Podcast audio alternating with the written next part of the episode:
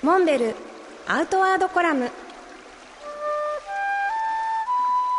モデルでフィールドナビゲーターの中川きらです。辰野会長よろしくお願いします。よろしくお願いします。学人1月号が12月15日に発売になりますがこちら特別編集冬の山ということでどういった内容になりますか、まあ、今回冬山なんですけれども、まあ、それをあえて冬の山というタイトルにしたにはちょっと理由があるんですね。どういった理由があるんでしょう？あの冬山っていうとどうですか？すごくなんか厳しいっていう感じしませんか？そうですね。ちょっとあのハードルを感じるっていう、ね、そうですね。雪山とか、はい、冬山とか。で、まあ、我々の思いとしてはそういう非常にハードルの高い山だけじゃなくって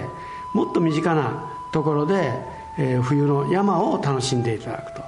いう思いで、まあ、冬の山というタイトルにしました、はい。私もね雪山行きますよって言うといろんな方に「大丈夫?」っていう反応をねいただくことが多いんですけれども雪山って言っても本当に幅が広いですよね。そうですよね。だから僕なんかの、まあ、冬の山の原体験っていうのは大阪の南部にある金剛山っていう、はい、1125メーターの山で冬はまあ雪が少し積もるんですけど、まあ、ここに小学校の高学年になると学校登山で連れて行ってもらうんですよ。はい。でまあ当時はね、えー、今みたいにねモンベルのねあんな素晴らしい靴もあのアイゼンもなかった時代ですから、はい、長靴に荒縄を巻いて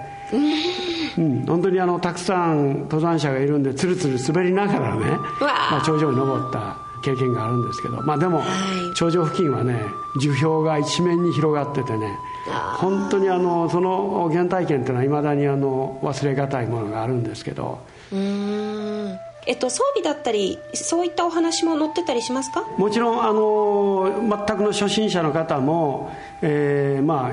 服装から、えーまあ、装備に至るまで、えー、きめ細かく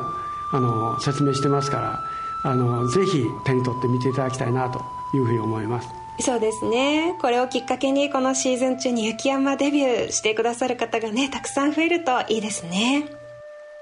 モンベルアウトアードコラム。辰野勇と中川きらがお送りしました。次回もお楽しみに